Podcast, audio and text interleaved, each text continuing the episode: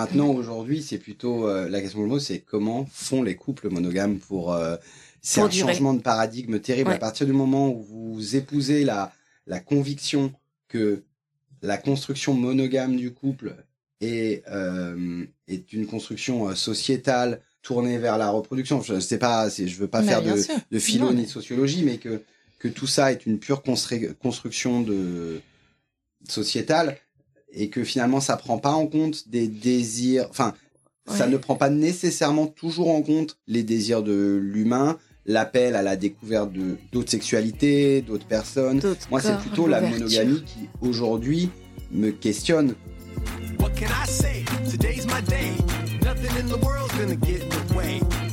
Je suis MC, la rebelle en tutu, et tu écoutes Crush, le podcast qui explore la magie des premiers jours des histoires d'amour. Tous les mardis, je fais la révolution en recevant à mon micro un ou une invitée qui me raconte à cœur ouvert la rencontre qui a un jour bouleversé sa vie. Si tu veux découvrir l'actu et les coulisses du podcast, rendez-vous sur Instagram sur le compte at crush underscore le podcast. Lorsque j'arrive en studio ce soir-là, j'ai une certaine appréhension. Le couple que je m'apprête à interviewer n'est pas exactement comme les autres. J et M, c'est ainsi que je vais les appeler car ils souhaitent rester anonymes, ont décidé de bousculer les normes du couple traditionnel. Ils racontent d'ailleurs leur histoire dans un très beau podcast produit par le studio Lacmé, studio qui est également mon label. Ce podcast s'appelle À nos amis, à nos amants il est disponible sur toutes les plateformes d'écoute et je t'invite à aller le découvrir si le cœur t'en dit après avoir écouté ma conversation avec eux.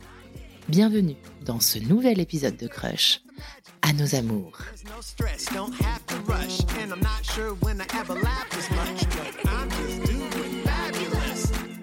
Aujourd'hui, je suis en studio avec J et M qui vont me raconter leur rencontre euh, elle est belle l'histoire de votre rencontre, c'est la vôtre, elle est unique, elle n'appartient qu'à vous et vous allez la raconter à votre manière. C'est ce qui fait toute la saveur habituelle des épisodes de Crush. Ce qui est également beau et intrigant et plutôt euh, étonnant pour Crush, JM, c'est ce qui va se passer après votre rencontre. Euh, vous allez vous aimer pendant plusieurs années, passionnément, tendrement, même sereinement, on peut dire. Et un jour, vous allez décider de partir en exploration. Une exploration que vous allez mener à deux, loin des codes du couple traditionnel, celui qui fait office de référence dans notre société, le couple fidèle et sexuellement exclusif. Est-ce que c'est bien comme ça qu'on dit? Exactement. Je pense que c'est comme ça qu'on dit. Ouais. Un jour, vous allez décider euh, d'explorer l'infidélité des corps et de vous ouvrir au libertinage. C'est donc un vaste programme en perspective pour Crush pour cet épisode un peu spécial parce que je dois vous le dire, je suis assez anxieuse d'aborder ce sujet avec vous car je suis moi-même un pur produit de ce modèle sociétal et je pense qu'on est nombreux à l'être qui veut que nous fassions couple de façon romantique, fidèle et exclusive. Ça me fait peur, en même temps ça m'intrigue j'ai vraiment envie de, savoir. Comme tout le monde, j'ai été et je suis confrontée à la question de la fidélité et de la jalousie au sein des couples que j'ai pu avoir et de mon couple aujourd'hui. Comme tout le monde, je me pose des questions du type est-ce que l'amour peut durer toute une vie? Est-ce que je peux coucher avec une seule et même personne jusqu'à la fin de mes jours? Est-ce vraiment réaliste? Est-ce que je me trompe?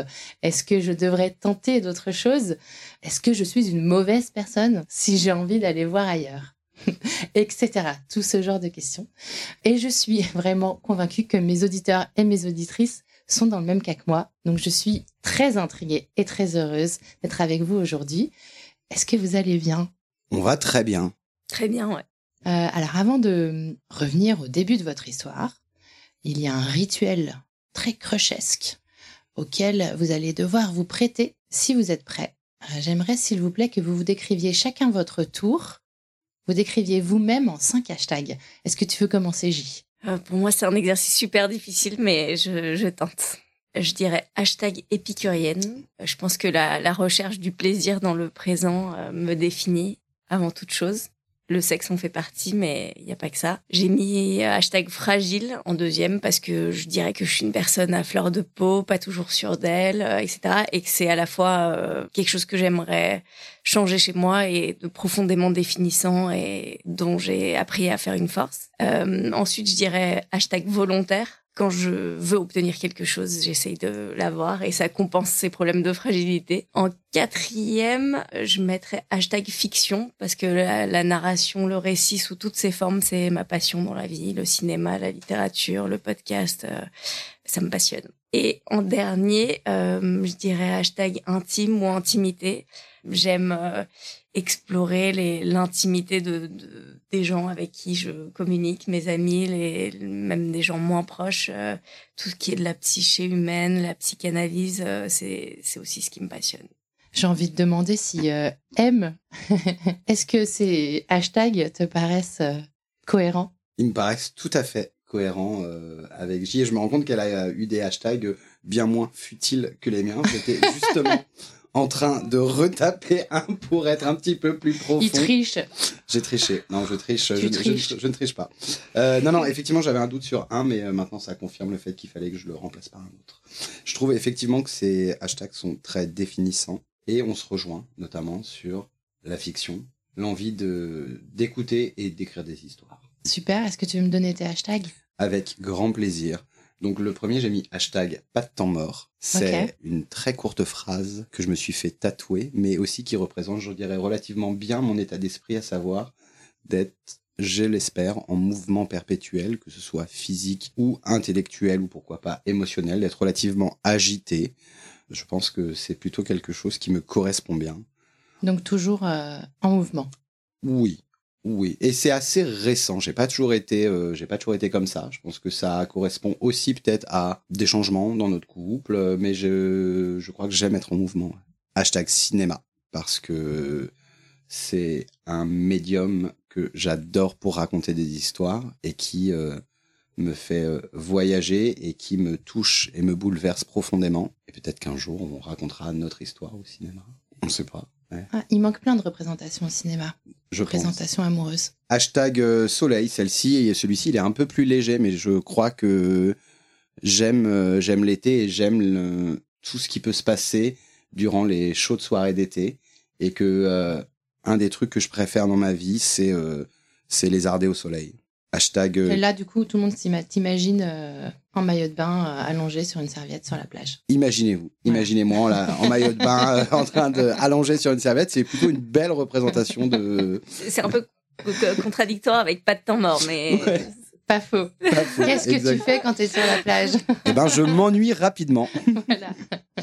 Hashtag créatif. Bon, sans, sans paraître, sans vouloir être présomptueux. J'aime vraiment la création sous toutes ses formes que ce soit euh, l'écriture, mais c'est quelque chose que j'ai découvert euh, récemment, ou les arts euh, visuels, ou la musique, c'est vraiment, je ne peux pas vivre sans art et, et, je pense intimement sans vouloir créer un peu quelque chose. Est-ce que c'est un élan puissant, voire incontrôlable? Quand tu es pris d'un élan créatif, est-ce que tu contrôles ou est-ce que tu dois créer tout de suite? Euh, non, je dois créer tout de suite. C'est un peu des boulimies parfois de, de créer. Euh, quand il s'agit de faire de la photo, c'est tout de suite. Mais c'est aussi, euh, c'est aussi par phase. Et il y a une part effectivement qui est conscientisée et, l'autre non, pas du tout. Et mon petit dernier, hashtag pas du matin, parce que euh, je milite pour que on rétablisse un peu les rendez-vous après-midi, parce que tout le monde n'est pas du matin et parce que c'est terrible que de se devoir se lever beaucoup trop tôt, alors que la nuit se passe des très belles choses et que la vie mérite d'être vécue aussi la nuit et pas que du matin. Ok, donc tu, je ne peux pas te croiser euh, le matin au but Chaumont quand je fais mon footing à 6h30 Impossible. Ok, je mens évidemment car je ne fais pas mon footing à 6h30. Mais euh, Ou alors tu rentres d'une soirée.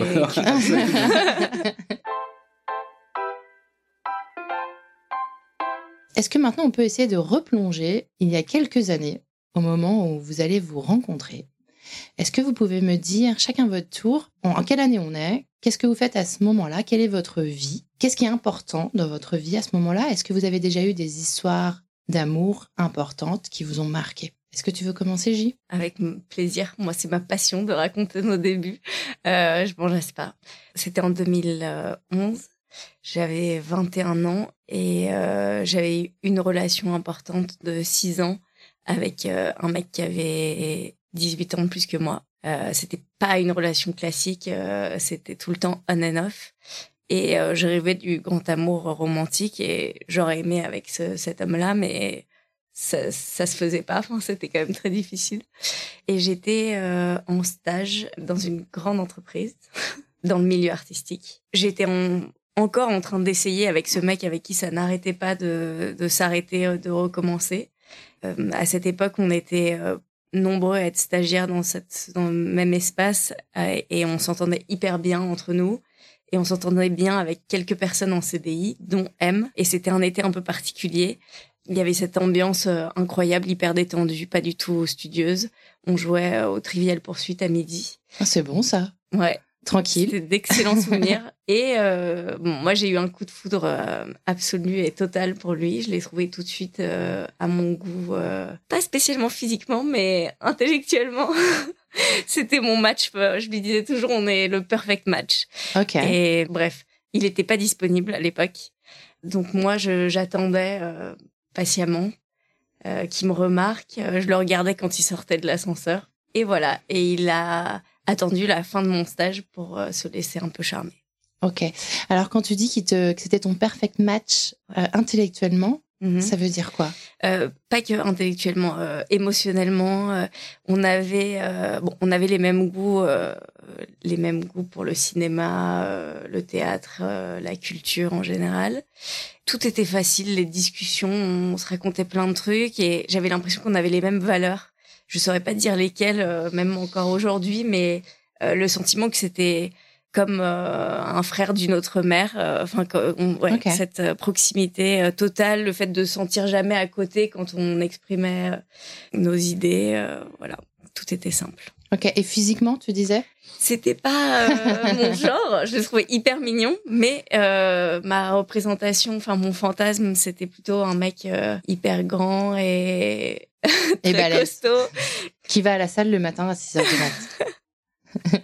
Typé. Et bon, finalement, c'était un, un, petit blanc. Euh... Bref. Ok, pas mon type. Du coup, maintenant, on sait euh, dans quelles euh, circonstances on s'imagine un peu le décor. M, est-ce que tu peux me raconter ta perception à toi et ta version de cette rencontre? Euh, Sûrement un peu différente de celle de J. Euh, comme elle l'a dit, moi j'étais déjà en couple depuis 7 ans. Et je crois que cet été qu'elle euh, qu'elle décrit, on l'a tous un peu ressenti comme ça. Il y avait une espèce de, de parfum un peu de, de paresse et, et d'euphorie et on faisait étirer les, les verres euh, le soir jusqu'à très très tard. Il y avait un petit café qui faisait l'angle ouais. en bas de la boîte dans laquelle on, on bossait. Et, euh, et souvent c'était le rituel. Il faisait vraiment, il était vraiment juste en face de la sortie et on pouvait rester des heures et des heures. Euh, les groupes se formaient, se déformaient, et puis on est resté euh, quelques fois avec J, parce que je crois que ni l'un ni l'autre, on avait envie de, de rentrer chez soi. T'avais quel âge toi à ce moment-là? Je devais avoir 27 ou 28 ans. Ok. Donc vous avez quelques années d'écart quand même. Tout à fait. Je vois bien ce genre de soirée. Est-ce que vous finissiez par payer en ticket resto les 200 balles euh, de la note? Je pense qu'on faisait un petit mélange de notes de frais, de tickets resto et peut-être euh, qu'on se sauvait aussi sans payer. Comment vous allez euh, briser la glace au point de devenir euh, intime Qu'est-ce qui va se passer entre vous? Ce que j'aime bien raconter, c'est que j'ai commencé à fumer pour l'approcher. Donc, euh, comme il y avait les fumeurs descendaient euh, à la pause et que ça me semblait le moment privilégié pour pour parler avec lui et être soit tous les deux, mais en tout cas en plus petit groupe. Et ben j'ai commencé à fumer. Heureusement, j'ai arrêté depuis, mais c'est des moments incroyables qu'on a passés à la pause clope. Ok, t'avais vraiment envie de le séduire? Ouais, ouais, franchement, j'ai tout donné. T'as tout donné, oh là là.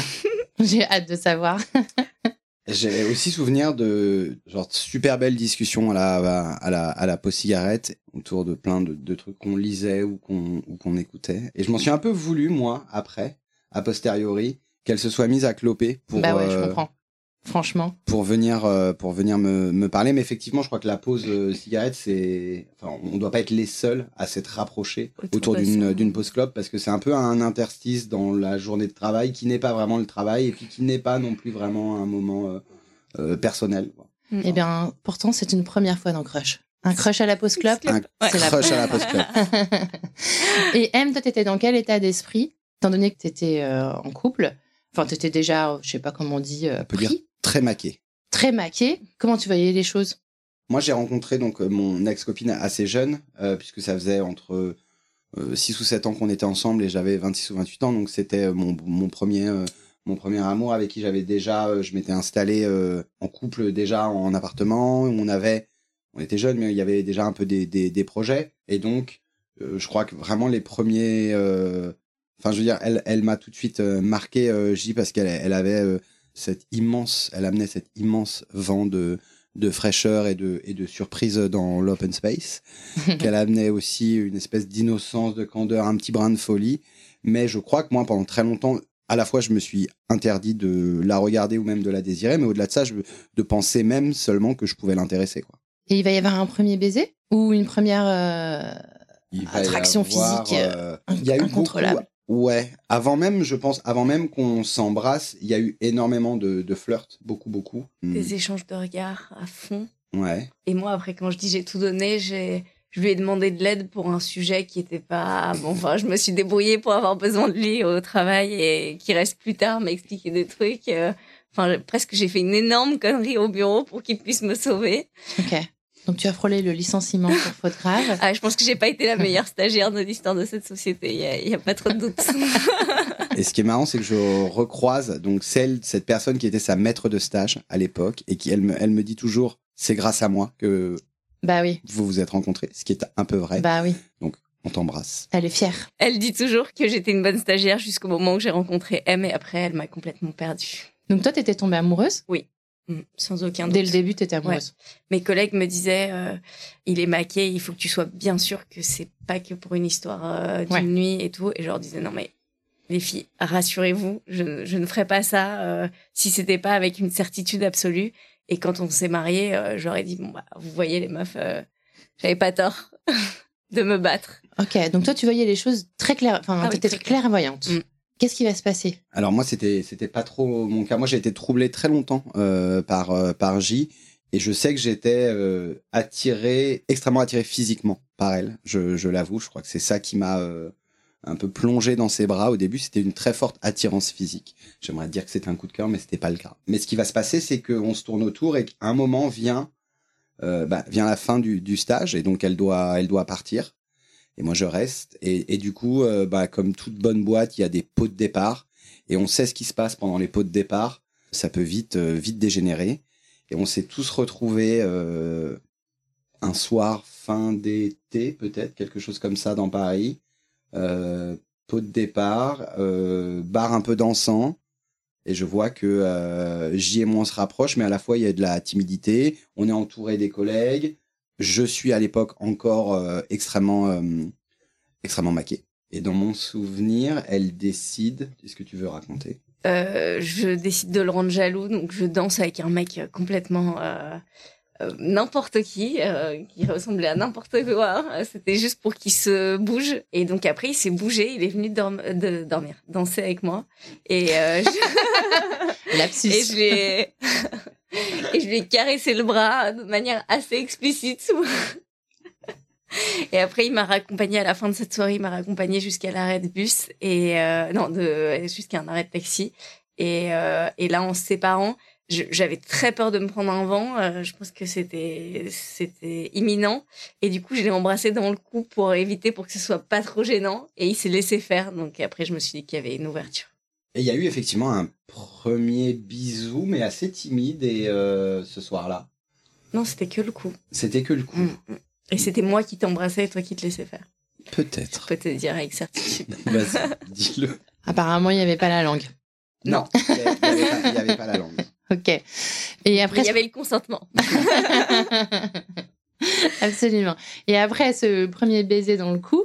Après ce premier baiser dans le cou, c'était. J'ai souvenir que j'ai j'étais un peu triste le fait de plus la voir tous les jours et le fait de pouvoir partager des moments un peu, c'est ça, un peu in between et des, des apéros qui s'éternisent et, et du coup, on est resté en contact. Je crois que tu partais, toi, tout de suite après, à l'étranger. Est-ce que c'était, euh, t'avais... Euh, J'allais à Berlin après. T'avais à Berlin après. Du coup, on s'est, on s'est pas mal écrit. Et ensuite, quand t'es revenu à Paris, on avait convenu de se voir pour faire une espèce de date qui n'en était pas un puisque euh, on savait pas vraiment ce qu'il y avait, est-ce que ça charriait derrière. Euh non, c'était plutôt un café entre anciens collègues. Euh, ah, non, enfin moi c'était ça, c'était un café qui a duré 4 heures où on a fumé 150 clopes. Voilà.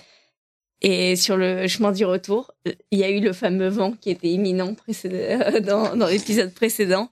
Il m'a dit je t'aime beaucoup, plein plein plein de compliments, mais ça va pas être possible parce que je crois vraiment à la fidélité et je suis. Euh, ah, ça c'est euh, je pense que je peux, je pense que je peux faire marcher mon couple, euh, donc donc c'est non. Et moi, dans ce non, je lisais un oui potentiel. Pourquoi? bah cette euh, ouais euh, toujours cette évidence qu'on s'entendait si bien. Je voyais pas comment on pouvait s'entendre aussi bien avec plusieurs personnes euh, et ah oui pendant l'été j'avais l'impression qu'il avait pas passé de super vacances. Donc bon je me disais que c'était pas impossible tu sentais quelque chose? Ouais. Et c'était le cas M? Oui oui je pense que c'était le cas. Je pense que c'était le cas j'ai souvenir que peut-être parce que j'avais J qui me traînait dans la tête mais effectivement j'étais rentré un peu moins épanoui. Euh, mais pour autant, je m'interdisais aussi de tromper ma copine de l'époque, puisque j'étais vraiment assis sur ses valeurs mm. de fidélité et que euh, on était encore un, jeune couple et que c'était sûrement une, une crise comme ça parmi tant d'autres qu'on allait euh, devoir traverser dans la vie. Et donc, je me rappelle très bien t'avoir répondu ça et peut-être même t'avoir écrit après en m'excusant, genre euh, sorry, mais. Euh. J'ai pas ce souvenir-là. Pour moi, c'était ferme et définitif. Et c'est juste 15 jours après, tu as changé ah d'avis et tu m'as écrit sur Facebook. Euh, c'est vraiment dur. Trois petits points. Heureusement que tu es la garante de notre chronologie. Ah ouais, moi je l'ai raconté 156 fois à mes amis, donc je l'ai bien en tête. Donc tu les conduis, et 15 mhm. jours plus tard, les trois petits points apparaissent sur Facebook. Les trois petits points, c'est ça. la suspension apparaît sur Facebook je sais pas ce qui s'est produit dans ce dans ces 15 jours, le, manque probablement, l'envie de la voir, l'envie de d'être avec elle. J'ai du mal, enfin c'est assez dur à dire, mais j'ai du mal à, retrouver mon état d'esprit de mon couple. Quel était l'état d'esprit de mon mm. couple mm. actuellement Peut-être que j'ai un peu j'ai un peu oublié cette cette partie, mais je sais que j'avais une envie très très profonde de la revoir. Et vous êtes revu après les points de suspension? Oui. Alors là, c'est là où je suis moins plus floue dans la chronologie, mais à partir du moment où j'ai reçu ce c'est vraiment dur, euh, euh, j'ai pensé qu'on allait aller là où je voulais aller, mais ça a mis du temps finalement. Ça a mis du temps. Mm. Ok. Est-ce que vous voulez qu'on aborde ce moment où ça a mis du temps, ou vous préférez qu'on qu'on postpone et qu'on aille euh, tout de suite sur vous vous mettez ensemble?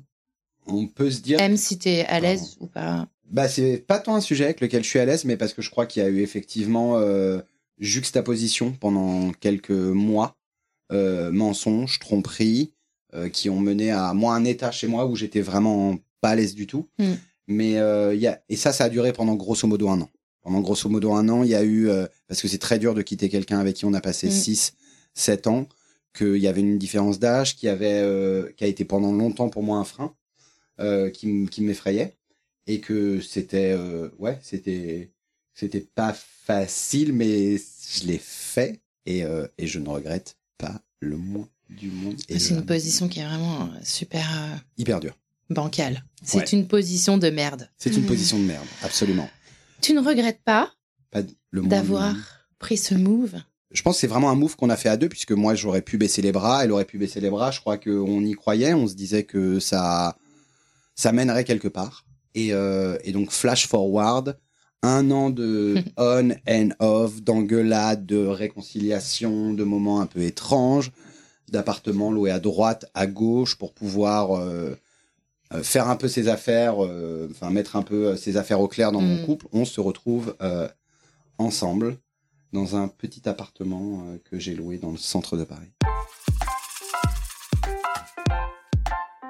Vous vivez ensemble pendant 6 ou 7 ans. Ouais. Mm. En couple, on va dire, hétéro, normal, Tout à fait.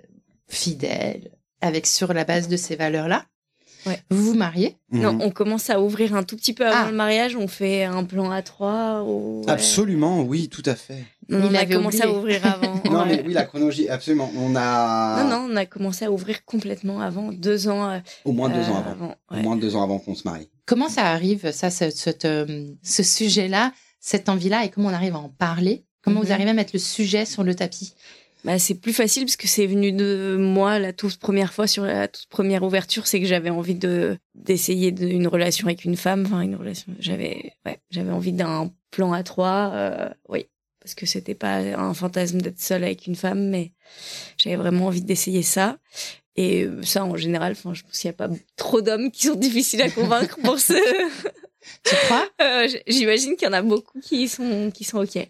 Tu crois? Mais ouais, Vraiment? Non, pas, pas, Je sais pas, je me pose la question. Si, si, oui, je pense, je dirais une majorité, plus de 50%. Est-ce que j'ai l'air d'une conne si je dis non, pas mon mec? Non, pas ton mec. pas ton mec. C'est sûr. Il ne veut pas. Lui, il détesterait. Ah ouais, il va te. Ah, il va... Ne lui propose pas. hein. Ok, bon. Passons. Donc cette expérience-là, euh, elle se passe globalement bien. Euh, on rencontre quelqu'un sur euh, Tinder ou Thrinder, non? Euh, ça se- Je ne sais plus ça quel, s'appelle comme quel ça. était Bref, le nom de une l'app, app. mais c'était ça. Et c'est euh, une femme euh, un peu plus âgée, au moins 10-15 ans de plus que moi, euh, qu'on rencontre, euh, qui me plaît beaucoup physiquement, mais quelque chose dans son caractère fait que je sais que il y aura pas de relation entre euh, elle et M. Euh, je les sens pas euh, le perfect match, mais très loin de là. Je pense que elle peut l'attirer vraiment physiquement, ok. mais je me dis pas je vais me faire quitter pour cette fille-là. Et je pense que c'est hyper libérateur pour moi pour euh, l'inviter chez nous après ce verre. C'est que je me dis ça va être super, on va la désirer et tout, mais il va pas forcément avoir envie de- d'en faire la nouvelle femme de sa vie. Toi, c'était un désir purement euh, physique, sexuel? Oui. Et toi Parce qu'on dit euh, quel, quel homme refuserait, mais toi, comment tu, euh, tu abordes la, la situation? Qu'est-ce que tu te dis à ce moment-là? Non, je crois. Si que- tu te remets dans le, dans, Mm, dans mm, le mm. personnage du mec euh, qui est en couple, euh, tu vois Je crois, je ne sais plus à tel point on a. Si c'est moi qui t'ai proposé initialement, C'est sûr que c'est moi. c'est toi qui m'as proposé initialement. Mm. J'ai souvenir qu'elle me parlait elle d'une exploration qu'elle avait envie d'avoir et qu'elle pouvait pas avoir avec moi, qui était celle de découvrir euh, avec une fille. Et donc euh, moi à part, je veux dire l'encourager, l'accompagner. euh, en fait, j'ai pas tant de mots à dire puisque c'est vraiment son jardin, son développement. Et euh, je pense qu'effectivement j'ai grandi euh, avec j'ai grandi avec le porno euh, et le fantasme du plan avec deux nanas, c'est, je pense, euh, c'était mon fantasme numéro un. C'est encore et toujours, à mon avis, celui de la plupart de mes amis. C'est le fantasme qui revient, mais pas Mais ton mec, je suis sûr, il me l'a dit. Mm. Euh, ça revient très très souvent, peut-être maintenant, avec, je sais pas si c'est encore le fantasme le plus euh, fréquent chez tous les mecs, mais du coup, j'étais, euh, je crois, hyper enthousiaste, d'accord, mais aussi euh, T'avais pas hyper peur flippé. Ouais. Hyper flippé. Ouais, ouais. T'avais peur de quoi? J'avais peur. J'avais mille peurs. Le, la, la- peur de qu'est-ce qu'on fait Est-ce que j'ai le droit d'intervenir Qu'est-ce qui est ok Qu'est-ce que ça va provoquer chez moi de voir ma nana dans les bras d'une autre Est-ce que je vais être jaloux Est-ce que je vais aimer Est-ce que je vais me dégoûter Est-ce qu'elle va me dégoûter Enfin, c'est toutes les questions qui peuvent vous traverser. Moi, j'avais un truc qui, une espèce de peur euh, sourde, quoi, qui me montait dans le ventre avant d'y aller. Ça, c'est un. Je me rappelle très bien ce sentiment. Ah, ok. Et je me sens que tu tremblais euh, Oh, pendant, le, pendant, Pendant le le- moment, ouais. Ah ouais. Donc ça, c'était une première expérience. C'est une- c'est un bon souvenir ou pas? C'est un excellent souvenir. Euh, pour moi, euh, c'est un, c'est un bon souvenir, mais j'ai j'ai pas participé et j'ai Non, je dirais pas ça. j'ai très- j'ai peu pas- participé. Alors, en plus, euh, après tout ce qu'on a vécu après, dire que parce qu'il n'y a pas de pénétration, il n'y a Non, pas de pas ça, participation, je trouve ça un peu C'est même pas. le- Je crois que c'est c'est parce que j'ai senti qu'elle était extrêmement attirée par J et que moi mon rôle c'était de rester en retrait. Et je me rappelle lui avoir euh, euh, demandé qu'est-ce que je peux faire, qu'est-ce que je peux faire et comprendre dans ses mots, dans ses gestes que euh, mon champ d'action était très limité puisque c'était autour de J que euh, tournerait un peu euh, cette découverte et parfait. C'était c'était très bien. Ok. Est-ce qu'après cette première expérience, je fais ok, ouais, bon, ok, les gars, enfin bon. Après cette première expérience, c'est une porte qui est ouverte et que vous allez laisser ouverte ou c'était une parenthèse? Pas tant que ça. En tout cas, on, s'y est parmi rapidement après. C'était, on l'a fait, on sait que ça nous intéresse, que ça se passe bien, mais c'était quand même pas neutre. Donc, euh, euh, on y allait très doucement. Je pense qu'il s'est rien passé pendant un ou deux ans après cette fois-là. Ok. Quand tu dis c'était pas neutre, bah à l'époque c'était ouais euh, émotionnellement euh, bouleversant de s'accorder ça. Euh. Moi j'avais pas eu la révélation que j'attendais par rapport à mon éventuelle bisexualité. J'avais trouvé très agréable qu'on s'occupe de moi, mais j'avais pas été très euh, très à l'aise à l'inverse. Donc voilà, il fallait, c'était pas une urgence de renouveler l'expérience. Donc pour toi c'était pas un, pas une révélation, c'était pas waouh quoi. Non, je l'ai eu plus tard avec d'autres gens et donc j'ai vu que ça dépendait de l'individu et que c'était pas euh, une question de euh, d'orientation sexuelle. Mais à ce moment-là, je me suis dit ah bah parce qu'en fait j'avais eu une expérience euh, homosexuelle au collège avec une amie, ce genre d'amitié amoureuse un peu là qui, avait été poussée un peu loin mmh. et je m'attendais à revivre la même excitation et là avec cette femme c'était sympa mais ça s'est arrêté là. Donc vous poursuivez normal. normal. Tout à fait normal. Jusqu'au mariage? Non. Le club Je pense que le club, c'est ah. moi qui l'ai mis sur la table. Je pense que ça me trottait dans la tête depuis, depuis quelques temps. Et ça s'est passé vraiment, euh, mais sans préambule, sans rien. Un soir, on s'est dit, euh, j'en ai envie, t'en as envie, viens, on essaye, go, on y est, qu'est-ce qui se passe? Et après, on s'est un peu laissé euh, Ok, ça c'est l'épisode 1 de À nos amis, à nos amants. Exactement. Je vais préciser aux auditeurs, donc euh, J et M ont écrit un podcast, une série de six épisodes sur euh, leur expérience et sur euh, l'ouverture de leur couple au libertinage. c'est un podcast que vous pouvez écouter sur toutes les plateformes d'écoute. Je vous mettrai le lien dans le descriptif de l'épisode.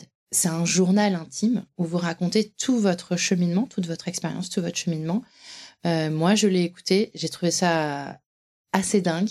J'ai même trouvé ça assez bouleversant. Et donc, cette première expérience en club de libertinage, c'est comme ça mmh. qu'on dit, c'est l'épisode 1. Euh, bah, revenons sur, euh, sur cette soirée au club. c'est marrant, je me souviens mieux de notre rencontre il y a 13 ans, que 12-13 ans, que d'une soirée il y a 4 ans. Bah, On n'accorde pas la même importance. oui. Pourquoi toi, ça te trottait dans la tête euh, Alors que tu étais plutôt, si, je comprends bien, un peu frileux. Absolument.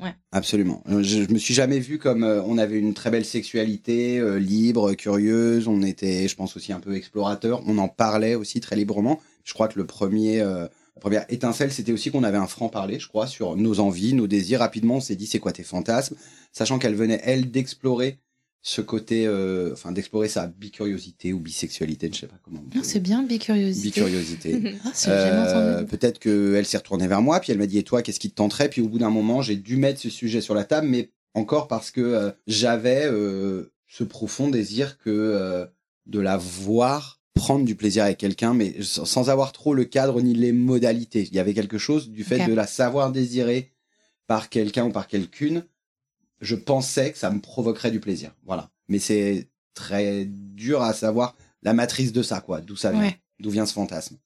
Est-ce que tu euh, penses, tu disais que tu regardais du porno quand tu étais jeune? Enfin, été, comme, euh, ouais, bon, on va dire. Euh, pas comme ton mec. Non, évidemment. oh bah non, les gars, on peut pas dire ça. Excusez-moi, mais évidemment que non. Toujours pas d'ailleurs. Hein. Une vierge descendue du ciel. je qu'on, qui on est en train de dépeindre euh, Cet homme? Est-il réel? Donc, tu regardais du porno. Est-ce que ça vient de là? Peut-être. je pense que comme beaucoup de jeunes de mon âge, la plupart des fantasmes sont nourris euh, par la découverte de films pornographiques des années 90 pour moi. Et donc c'est pas anodin que beaucoup d'hommes de ma génération ont les mêmes fantasmes. C'est parce que on a été nourri par euh, les mêmes images.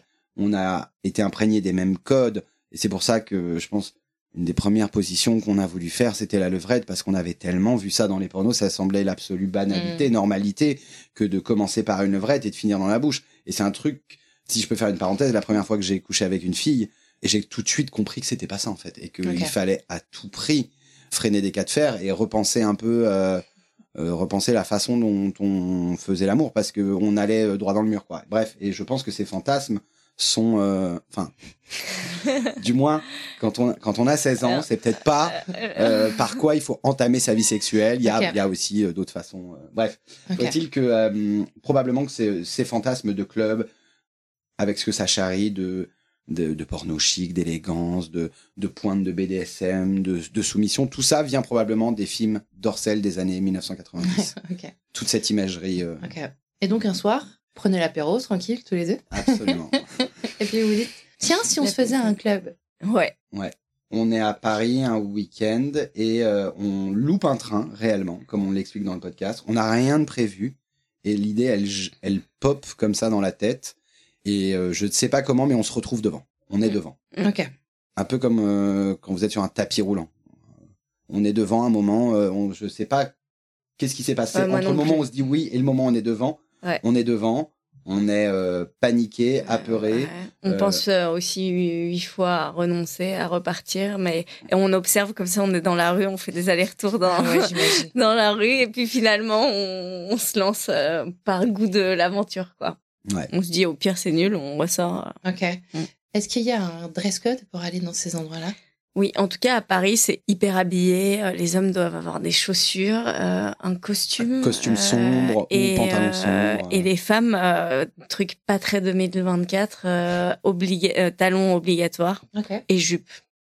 Mm. donc c'est le dress code. Je pense pas que on n'a pas essayé tous les clubs libertins de Paris, mais la plupart des clubs, c'est ça. Et là, vous étiez en tenue? Ouais. Donc vous aviez quand même anticipé. Oui, oui, bien Absolument. Sûr. Ok. Et vous rentrez? Et on rentre, ouais. C'était un club qui était exclusivement réservé aux couples. Il y en a quelques-uns. Et ça nous semblait euh, mieux pour commencer, le fait de se dire qu'il n'y aurait pas de d'hommes seuls et que euh, c'était plus rassurant. Ok. Euh, un club exclusivement réservé aux couples. Et c'est un club où vous pouvez porter un masque. On vous donne un masque à l'entrée. Donc ça garantit votre anonymat. Et c'est deux choses qui sont très rassurantes pour la plupart des gens qui commencent le libertinage, c'est est-ce que je vais rester anonyme? Et est-ce que je vais subir aussi, pourquoi pas, des assauts de mecs extérieurs à... le libertinage pour les nuls. Tips numéro un. Ah. Tips numéro un. Le masque. Le masque, c'est possible, vous pouvez rester anonyme. Et vous y allez, donc vous poussez la porte et vous rentrez. Est-ce que vous découvrez Vous paraît comment Ça vous plaît C'est bizarre? Moi, ce que je vois euh, esthétiquement me plaît pas forcément. Euh, c'est vrai que tout ce, cet attirail, euh, cette féminité un peu outrée, euh, ça, c'est pas forcément ce qui me plaît euh, de prime abord. Mais on a l'air tellement gêné, mal à l'aise, etc., qu'il y a plein de gens qui viennent nous parler, qui ont identifié qu'on était des débutants et qui viennent nous dire tout le bien qu'ils pensent de, du libertinage, de comment ça se passe, qu'on est obligé de rien, que tout est cool. Enfin, un peu le monde des bisounours. Donc ça nous détend complètement et un verre euh, après l'autre, on se détend vraiment, vraiment. Mmh. Et euh, on embrasse et on fait des préliminaires avec plusieurs couples dans une sorte de euh, micmac de corps où on sait pas très bien à qui on, qui on embrasse, euh, ce qui se passe, mais ça nous excite. Euh, la situation est hyper excitante. Donc finalement, je me laisse bien aller. Ok. Et toi, M aussi? Un peu la même, un peu le même ressenti sur la découverte de se dire que c'est pas exactement notre érotisme mais euh, hmm. mais je crois qu'on se laisse aller. Et puis enfin moi je découvre une communauté un peu hyper bienveillante, hyper chaleureuse, accueillante. En vrai, j'ai toujours un désir très fort de faire un peu partie de d'une communauté. Et je me suis retrouvé dans certains plaisirs un peu hédonistes, de jouisseurs. Et il y a quelque chose qui m'a réellement attiré euh, euh, peut-être plus tardivement mais une profonde attirance pour la communauté euh, libertine euh, en elle-même. Et après la soirée, c'était un peu brouillon, un peu maladroit, mais on ressort euh, exalté. Exalté. Et avec une envie folle de, de recommencer, je crois. Mm. D'accord. Question technique. Quand on dit libertinage, échangisme, le club, quand vous êtes, c'est pas du tout la si, Si, c'est pareil, libertinage et échangisme. C'est l'échangisme, c'est une des pratiques. Il y en a plein. On l'explique un petit peu dans le deuxième épisode. C'est la plus, c'est celle quand, quand les gens, euh, parle de libertin, il pense souvent aux échangistes, c'est-à-dire vous échangez des partenaires, mais c'est pas obligatoire du tout. Vous pouvez être euh, ce qu'on appelle euh, côte à côtisme, côte à cotiste. Donc euh, vous faites l'amour à côté d'un autre couple mais sans se toucher. Mélangiste, euh, vous faites des préliminaires. Préliminaires. Il n'y a pas de pénétration en dehors du couple. Et ensuite, le stade avancé quand même, parce qu'il y a plein de libertins qui sont pas échangistes. C'est vraiment vous échangez votre partenaire, donc vous avez vous pouvez être pénétré par l'autre partenaire et, et, inversement. Bref, mais personne se balade avec une étiquette. Je, je suis cotiste. ouais. Un truc sur le front. Ça pourrait parfois aider, tu vois. On s'en rend compte dans les, dans, les gestes et ouais. Donc après cette expérience-là, vous êtes euh, exalté, comme vous le dites. Est-ce que de ce fait, vous vous dites, ça peut devenir notre euh, règle, notre euh, réalité, notre euh, façon de faire, enfin notre, ce qu'on invente nous. je sais pas si c'est immédiat, mais quasi, ouais, quand même. c'est une sorte d'évidence. Toi, tu me dis, je crois qu'on est libertin en deux secondes. Et moi, vraiment, j'ai aucune objection à avoir une envie assez forte de recommencer. Donc euh, oui, euh, on se dit un peu que c'est la pierre philosophale du couple, que d'avoir accès à d'autres corps, du désir d'autres personnes, euh, tout en étant dans le cocon rassurant de, de notre couple, que c'est c'est comme ça qu'on peut avancer longtemps ensemble dans la vie. Est-ce que ça veut dire que hum, dans votre conception du couple, il y avait cette peur de je suis en couple, je suis mariée ou, pas, euh, je ne vais plus jamais coucher qu'avec un homme ou qu'avec une femme. Et ça vous fait peur et vous y croyez, vous y croyez pas. Est-ce que euh, l'envie d'aller explorer ça, d'aller tester ça, ça vient un peu de cette peur de ce couple qui dure pas s'il est monogame? Enfin, je crois que ce qui m'a attiré, moi, euh, avant tout au début, dans Libertien, c'est l'aspect aussi un peu euh, exploration à deux, ludique, joyeux. Mais mm. euh, Mais t'avais aucune peur que je ne sois pas fidèle aucune peur. je crois que je me suis, j'étais pas arrivé à un stade de notre mariage entre très guillemets ou de notre union où je commençais à me dire. Ah, j'ai trop envie de coucher avec d'autres nanas. Ça m'avait sûrement traversé l'esprit, mais je ressentais pas de frustration, de manque. J'étais pas appelé par l'infidélité ni l'adultère. Euh. Alors que moi, si, je pense qu'au bout euh, les premières années, j'ai vraiment pas regardé un seul euh, autre mec. C'était la seule personne séduisante de tout mon univers. Et au bout d'un moment, je me suis dit, ah ouais, j'ai, c'est vrai que j'ai du désir pour ce mec à la danse ou je sais pas. et de me dire, mais pourtant, je suis toujours aussi amoureuse de mmh. M, mais je désire un autre mec. Et donc, tout ça, ça me travaillait quand même quand on a commencé le libertinage. Après ça, vous allez explorer plein d'autres façons aussi euh, d'être non exclusif. Que vous pouvez m'en dire un peu plus sur d'autres euh, d'autres expériences tentatives que vous avez faites? Bah, euh, rapidement, le, le, club avec tout son attirail fétichiste et tout, ça nous convenait plus. et aussi le fait que les rencontres sont quand même très rapides. Il n'y a pas beaucoup de séduction, c'est des échanges de regards, un, petit verre et et, et hop. Et nous, on avait envie qui est vraiment plus d'affinité avec les gens avec qui euh, on, couchait. Euh, c'était à la fois plus risqué parce que, comme je vous disais au début de, de l'ouverture dans le plan A3, ce qui me rassurait, c'est qu'il n'y ait pas d'affinité justement. Et donc, euh, on se met sur un site et on découvre, euh, à notre plus grande surprise, qu'il y a plein de profils qui nous ressemblent, de gens euh, qui sont pas justement dans ce truc, moi, qui me dérange esthétiquement de euh, se saucissonner, euh, euh, les barésies, euh, l'attirail un peu fétichiste au BDSM, mais qui ont envie de mettre un jean et des baskets et quand même coucher avec d'autres gens. C'est, on, on, découvre qu'il y a beaucoup de couples qui ont à peu près notre tranche d'âge et qui pourraient être nos amis en fait dans la dans la vraie vie non libertine.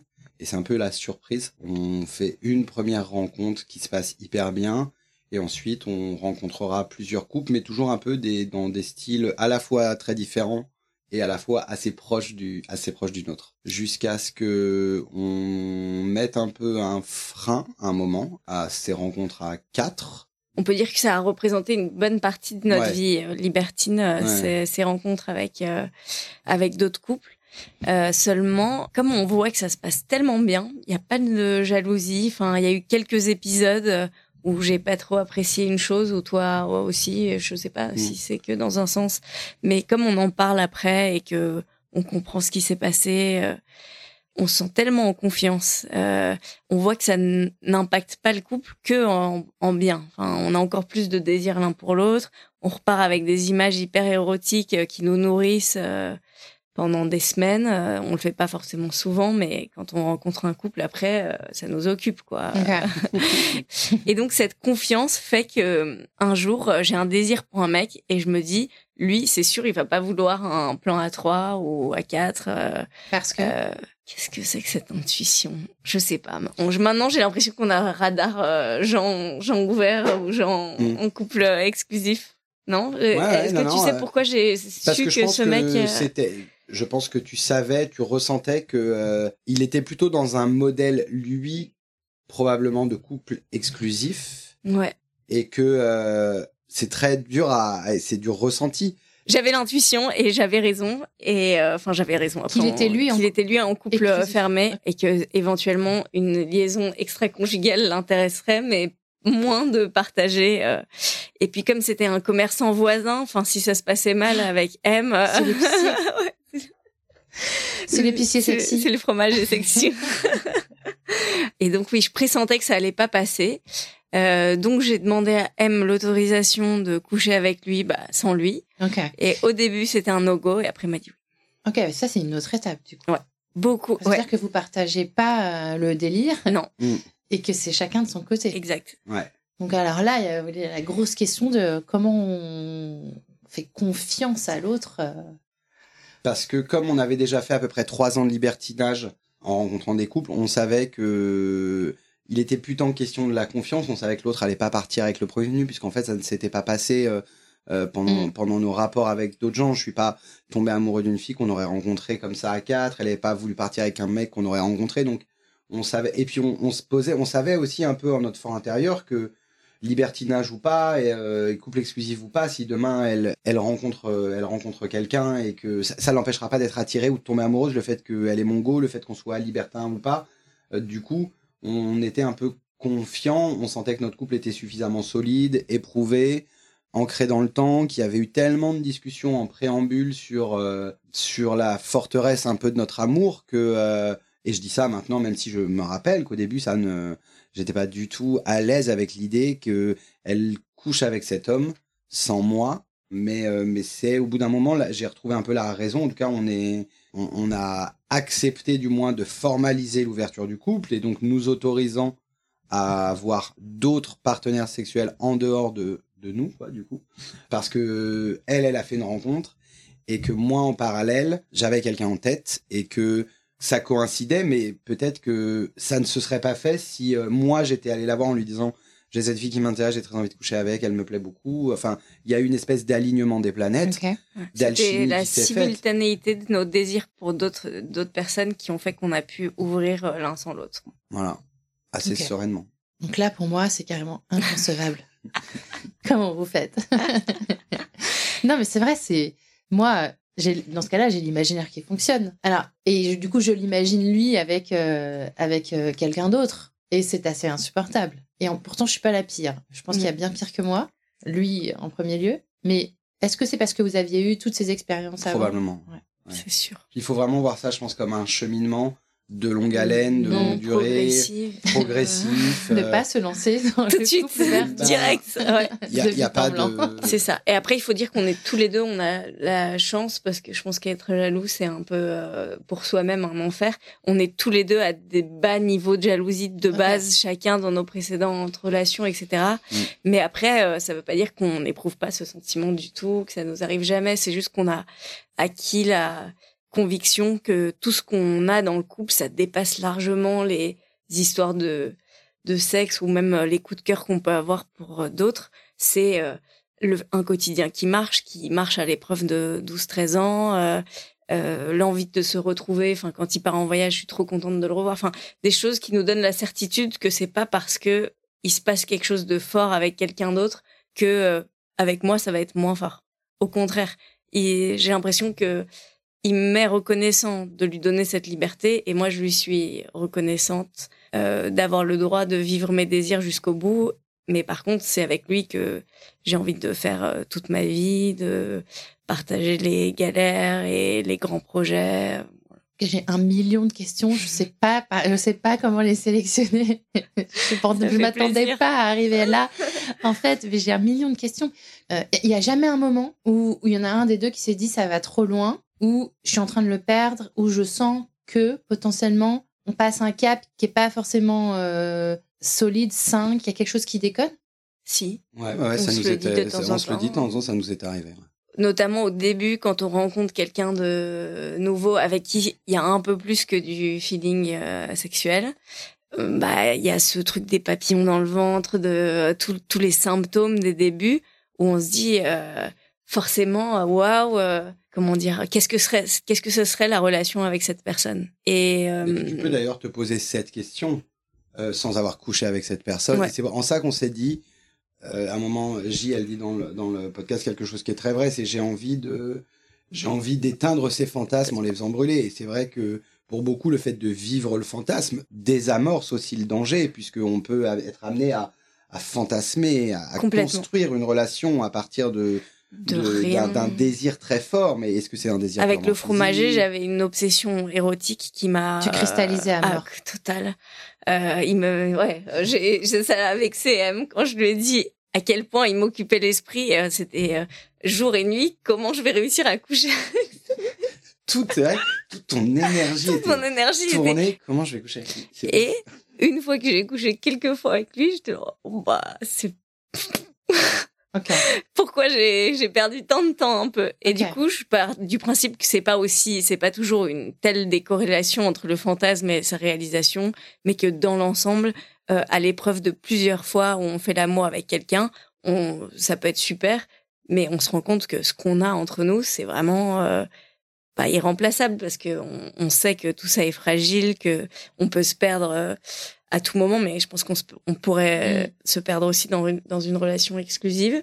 Mais euh, voilà. À votre avis, euh, qu'est-ce qu'il y a comme ingrédient? J'aime pas trop ce mot, ça fait un peu recette, mais qu'est-ce qui fait que ça marche en fait? Comment vous pouvez réussir ça? Alors moi, ça me paraît, euh, j'ai l'impression que vous êtes des, martiens. non, j'ai jamais, j'ai jamais, enfin, ou alors on me l'a jamais dit, c'est possible aussi, mais j'ai jamais rencontré de couple libertin ouvert qui ne soit pas monogame. Du coup, pour moi, c'est très intriguant et j'ai du mal à m'imaginer comment ça peut fonctionner, comment ça peut marcher sur le, et durer dans le temps surtout. Parce que moi, clairement, je me dirais, euh, ouais, ça va marcher quelques années, mais après, j'y crois pas sur le long terme. Qu'est-ce qui ah. fait que ça marche? Tu vois? Ouais, ça c'est c'est la vraie question. Maintenant aujourd'hui, c'est plutôt euh, la question du mot, c'est comment font les couples monogames pour euh, c'est un changement de paradigme terrible à partir du moment où vous épousez la la conviction que la construction monogame du couple est, euh, est une construction euh, sociétale tournée vers la reproduction. Je sais pas, je veux pas faire de, de, philo ni de sociologie, mais que, que tout ça est une pure construction de sociétale et que finalement ça prend pas en compte des désirs, enfin, ça ne prend pas nécessairement toujours en compte les désirs de l'humain, l'appel à la découverte de d'autres sexualités, d'autres personnes. Moi, c'est plutôt la monogamie qui aujourd'hui me questionne. Comment font les gens pour euh, vivre euh, avec la certitude que c'est la bonne chose, que c'est le bon modèle? Mhm. Ces gens, ils doutent nécessairement. Comment ils est-ce qu'ils expriment leurs doutes auprès de leur partenaire? C'est quoi leur niveau de frustration amoureuse, sexuelle, romantique? Ça reste maintenant pour moi un grand mystère mais c'est et donc je, je, non mais je ne te regarde pas comme de la même façon que tu regardes mais je me pose vraiment cette euh, cette, cette question. Et ce qui ne veut pas dire qu'il y aura pas de retour en arrière possible mais le poison est dans la pomme quoi. Le verre le verre est dans la pomme. Non non mais c'est une vraie c'est une vraie question c'est des vraies questions qu'on a vraiment vraiment. Et mais et pour autant on veut pas euh, être prosélyte, convertir les gens et dire euh, euh, c'est la pierre philosophale, c'est la recette miracle. Mais il existe peut-être d'autres façons de vivre le couple. En fait, euh, ta question, elle est hyper juste. Sur les premières années, la, recette, je dirais, il y a deux ingrédients, c'est le dialogue et la bienveillance. On en parle tout le temps, on n'a pas de tabou, on peut vraiment se dire ce qui nous traverse, etc. Et il n'y a pas trop de et le corollaire, enfin c'est l'absence de jugement et le fait qu'on n'a pas envie de se faire du mal avec ça. C'est pas l'objectif de euh, ouvrir le couple, c'est pas pour qu'il euh, soit jaloux, qu'il souffre. Je lui dis pas, je lui communique. On essaye de se communiquer que les choses qui peuvent être excitantes l'un pour l'autre, mais pas euh, déstabilisante. Euh, je sais pas s'il il va pas appuyer sur mes fragilités en me mm. disant euh, la meuf que je vois en ce moment, elle a euh, tout ce que t'as pas ou elle est ce que t'es. Enfin, on va vraiment sélectionner les infos pour pas se blesser. Donc voilà, la bienveillance et le dialogue. Ça c'est pour les premières années. Et après sur la durée, c'est comment en se laissant coucher avec d'autres personnes, il y a des histoires d'amour qui naissent et comment on n'a pas envie de basculer pour la nouvelle histoire d'amour.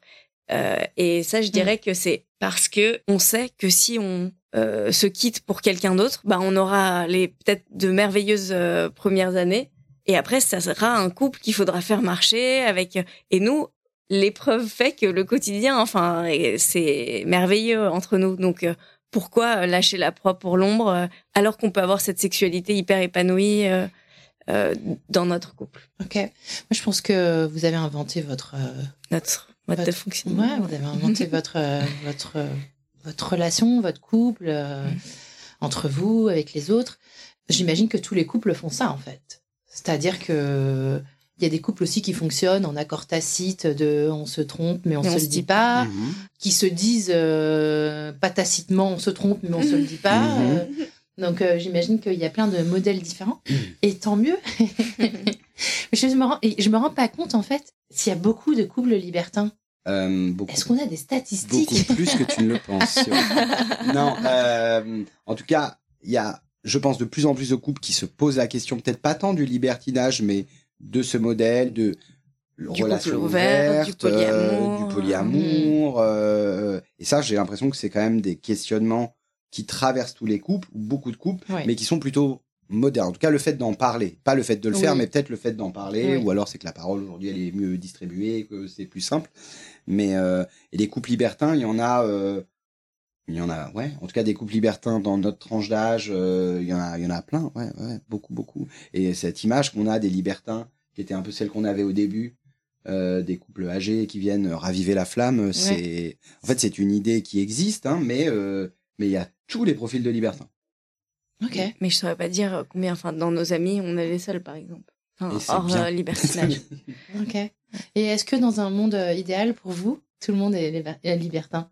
Moi, j'ai hmm. toujours, comme ça a été pour nous, une expérience si joyeuse, grisante, euh, épanouissante à tout niveau. J'ai ce côté beaucoup plus prosélyte que M et j'ai à mes copines qui sont pas les plus jalouses, j'ai envie de dire, mais essayez, c'est trop bien, vous allez voir. Enfin, surtout celles qui sont dans des relation bienveillante. Euh, tu leur dis? Oui. Mais en même temps, j'adhère à ce que tu viens de dire. Euh, chacun sa formule et personne d'autre que soi ne sait ce qui marche, ce qu'il est prêt à tolérer, euh, enfin, ce qui marche pour lui et ce qu'on est prêt à accepter. Et par exemple, j'ai une question hyper intime. Si vous voulez pas y répondre, vous me dites. Est-ce que vous envisagez d'avoir des enfants? Est-ce que ça vous semble compatible avec On y réfléchit beaucoup intuitivement, je trouve que c'est c'est vrai que c'est pas hyper soluble dans notre mode de vie actuel. Mais, on a rencontré plein pas du tout, pas du tout obligé de faire des enfants. Enfin, y a, bien sûr. aucune non, non, mais nous, les questions qui nous font, euh, euh, enfin, on n'a pas d'enfants. Pas parce qu'on est libertin, mais c'est d'autres questions qui nous empêchent d'avoir des enfants. Mais parfois, je me dis que actuellement, avec ce qu'on vit, euh, nos amants amantes, c'est pas euh, pas idéal comme moment euh, et que ah oui moi j'ai dit une chose c'est quand je serai enceinte pas de on repasse en en exclusivité. Les premiers mois et enceinte c'est sûr il va voir personne. Il lève même pas les yeux sur une autre. Tu ne te retournes pas dans la rue. Non je ne me retournerai pas dans la rue. Et je suivrai euh, je suivrai ça à la lettre mais on a plein de couples libertins euh, qui avaient des enfants en bas âge, euh, d'amis, et ça fonctionnait hyper bien. Ils mettaient les enfants en garde et puis. En garde. Ok. en garde. en garde à vue. Vraiment, je suis hyper, euh, je suis hyper heureuse d'avoir eu cet échange avec vous. merci de m'avoir fait confiance. J'espère que ça va éclairer euh, les auditeurs, euh, les auditrices de Crush sur euh, des nouveaux possibles et des nouveaux chemins à emprunter.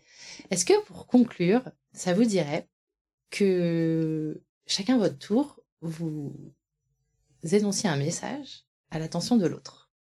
Ça, ça, nous irait. C'est très très dur parce qu'il faut qu'on. C'est dur. Mhm. N'oublie jamais combien c'est génial entre nous. Ok, très bien. Et moi je te dirais, tout va bien se passer. Ça vous va Franchement, c'est. C'est parfait. Merci beaucoup. Merci. Merci à toi. Merci.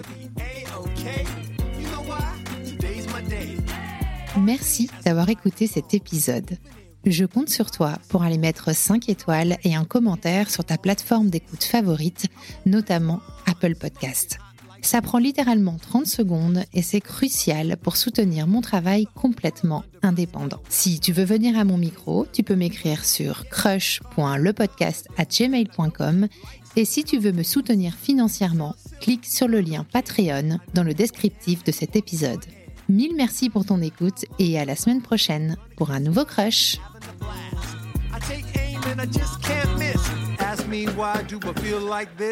What can I say? Today's my day. Nothing in the world's gonna get in the way. Everything's gonna be.